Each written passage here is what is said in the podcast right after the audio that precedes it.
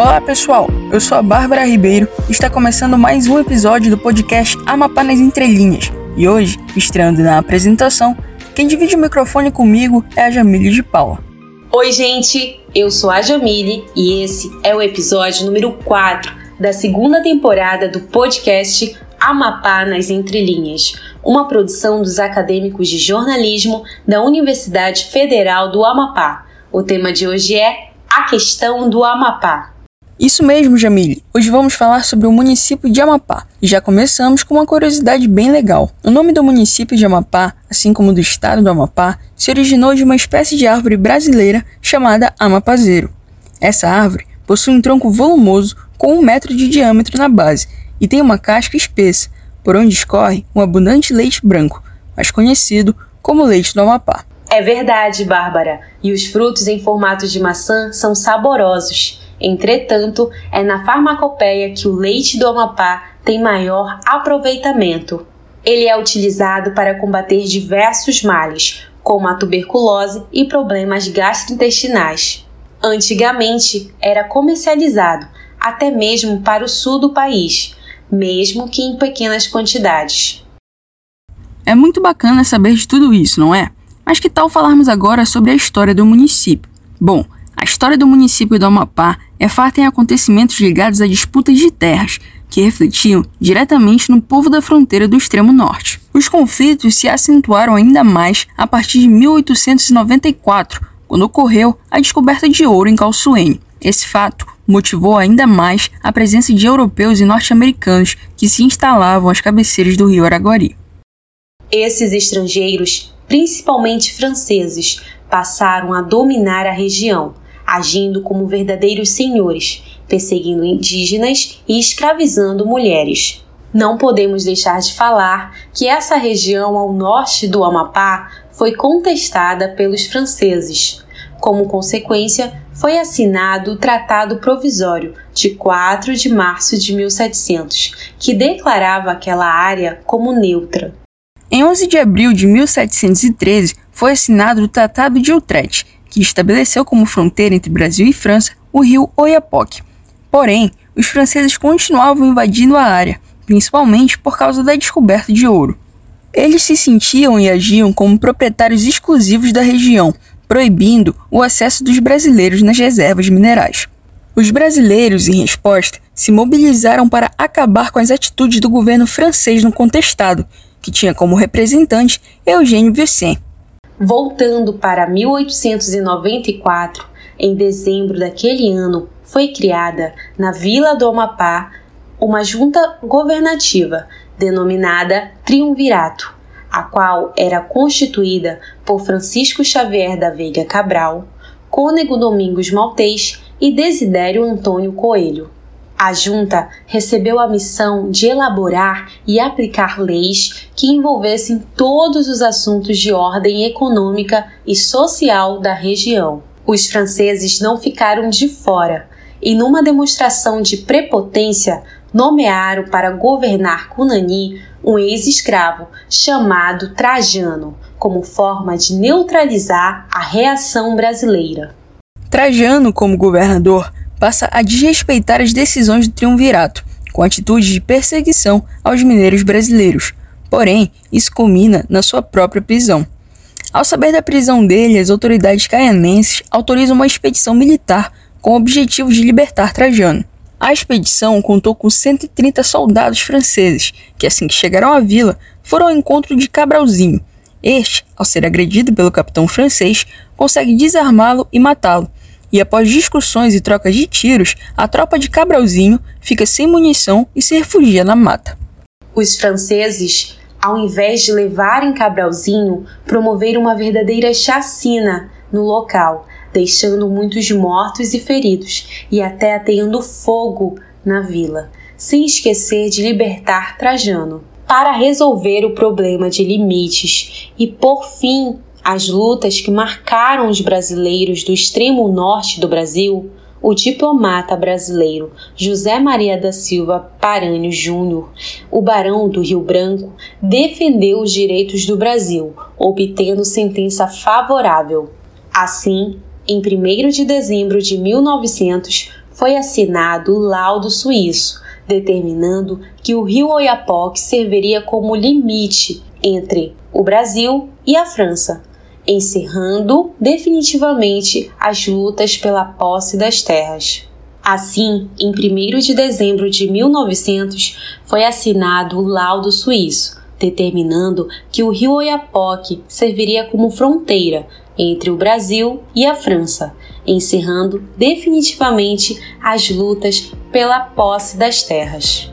Agora, como você já deve saber, vamos fazer um pequeno intervalo com avisos importantes antes de prosseguir com o tema.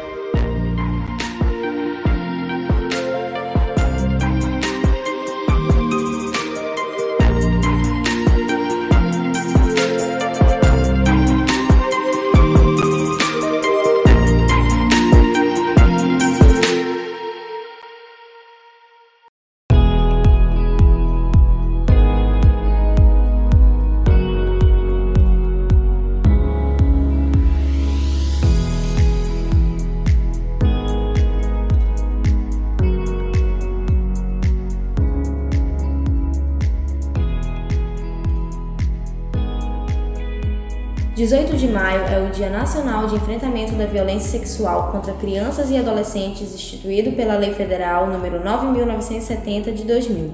De acordo com a Unicef, foram registrados nos últimos quatro anos cerca de 180 mil casos de estrupo ou estrupo de vulnerável no Brasil. Algumas formas de prevenção é ficar atento a adultos que estão perto da criança e criar uma rede de diálogo com ela para conscientizar sobre os limites das partes íntimas do corpo. O podcast Amapá nas Entrelinhas e a Escola Estadual Mário Quirino da Silva apoia essa causa.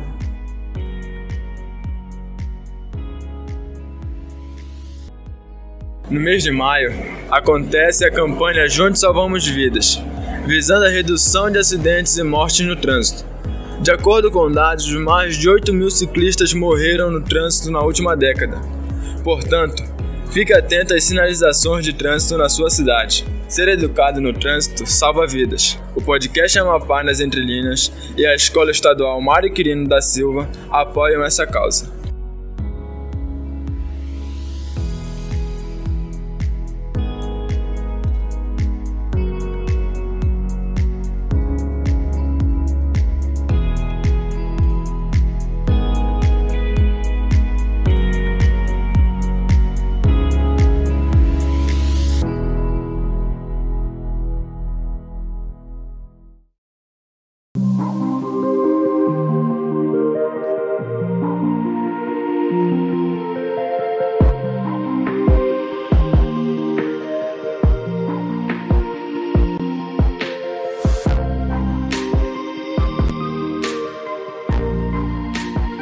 A gente não disse que era rápido? Já estamos de volta com o episódio A Questão do Amapá. E para nos aprofundarmos melhor em alguns assuntos sobre o tema, vamos contar com a participação de Bruno Machado, que é professor de História na Educação Básica do Estado do Amapá, mestre em ensino de História e também autor de livros e artigos científicos sobre a história do nosso estado. Professor, bem-vindo ao nosso podcast e muito obrigada pela disponibilidade com a nossa equipe. Vamos às perguntas como e por que se iniciou o processo de povoamento no município de Amapá. Olha só, o povoado ou comunidade Amapá, ele, ela surge vai se formando aos poucos com vários sujeitos históricos. Quem que forma esse povo? Indígenas, des, militares desertores, ou seja, aqueles que fugiam, uh, que não queriam prestar o serviço militar, que era obrigatório, e fugiam para essa região do contestado, mestiços, pobres, pessoas que fugiam do, do conflito da cabanagem né, em toda a província, Grão-Pará, no qual essa região é, da, fez parte por um bom tempo. Ah, é, escravos fugidos. Então, esses criminosos, aventureiros, são essas pessoas, esses grupos sociais, sujeitos históricos que vão formar os povoados, entre eles o do Amapá, nessa região do contestado. Tá? Então, e, quando é que se inicia esse povoamento? É claro que já desde o período colonial viviam diversos povos indígenas na região. No entanto, ali próximo ao rio Amapá, essa região de lagos, ele começa a se formar na década de 30 do século XIX, ou seja, a partir de 1830. Você acredita que as autoridades deviam valorizar melhor o legado daquela região, haja vista que lá está imortalizada parte da história do Amapá e do Brasil? Eu acho que as autoridades, não só as autoridades, mas a sociedade amapaense em geral, sobretudo os que vivem nessa região do Amapá, de Calçoém, Oiapoque, enfim, sobretudo Amapá, Calçoém, essa região, né? Deveriam valorizar, por exemplo, a construção de um museu para contar toda essa história, que é uma história bonita, uma história de disputa, tá? Então poderia ter um museu para fomentar o turismo, turismo histórico nessa região, tá? Não só o histórico, poderia se juntar com outras formas de turismo né? Mas se tivesse um museu, se essa história fosse contada com maior intensidade para as pessoas, né? com fundamentos, com evidências, então é muito interessante. Tenho certeza que que eu atrair muitas pessoas, né? Não sei se tem, pelo menos até onde eu sei, a, a constituição de museus, um museu, o Museu do Contestado, Seria interessante, né? E aí chamavam, a, não colocavam só a história enquanto ciência, né? Mas também nas memórias dos moradores, objetos que com certeza alguns moradores devem ter nesse museu. Mas é importante também, né? A memória das pessoas seria postas ali nesse museu que não eram só só algo físico, só algo escrito, mas parecendo imagem, colocando os testemunhos das pessoas, o que elas aprenderam, o que elas sabem, né? que são as memórias. Qual o significado histórico possui a implantação da base aérea no município do Amapá durante a Segunda Guerra Mundial? Getúlio Vargas permitiu a construção de várias bases, entre elas aqui no Amapá, uma posição geográfica e geopolítica privilegiada, porque poderia, daqui saíam aeronaves iam combater no Oceano Atlântico contra submarinos alemães, italianos, também estava próximo à Guiana Francesa, que durante um tempo foi dominada e ocupada pelos, pelos alemães nazistas, então era para proteger essa região. Servia também a base aeronaval como um, um ponto de reabastecimento de aeronaves que iam, por exemplo, para a base aérea de Natal, no Rio Grande do Norte. Então essa história precisa ser contada e foi fundamental, foi muito importante para a proteção, para o patrulhamento do Oceano Atlântico, todas essas bases aéreas que ficavam na costa e também, e também essa base aérea do município de Amapá, né, para o patrulhamento do Oceano Atlântico, por causa que a guerra, até, até 1943, tiveram frontes de combate no norte africano. Então, era muito importante proteger, porque os alemães e os italianos ah, que vieram também tentar ou sondar algo e os aviões, aeronaves dessa base aeronaval foram importantes. Além do que, a base aeronaval ela gerou um progresso para a região, ainda que curto, progresso econômico, energia elétrica, com mínimo de saneamento, com novos hábitos, com novos produtos, emprego.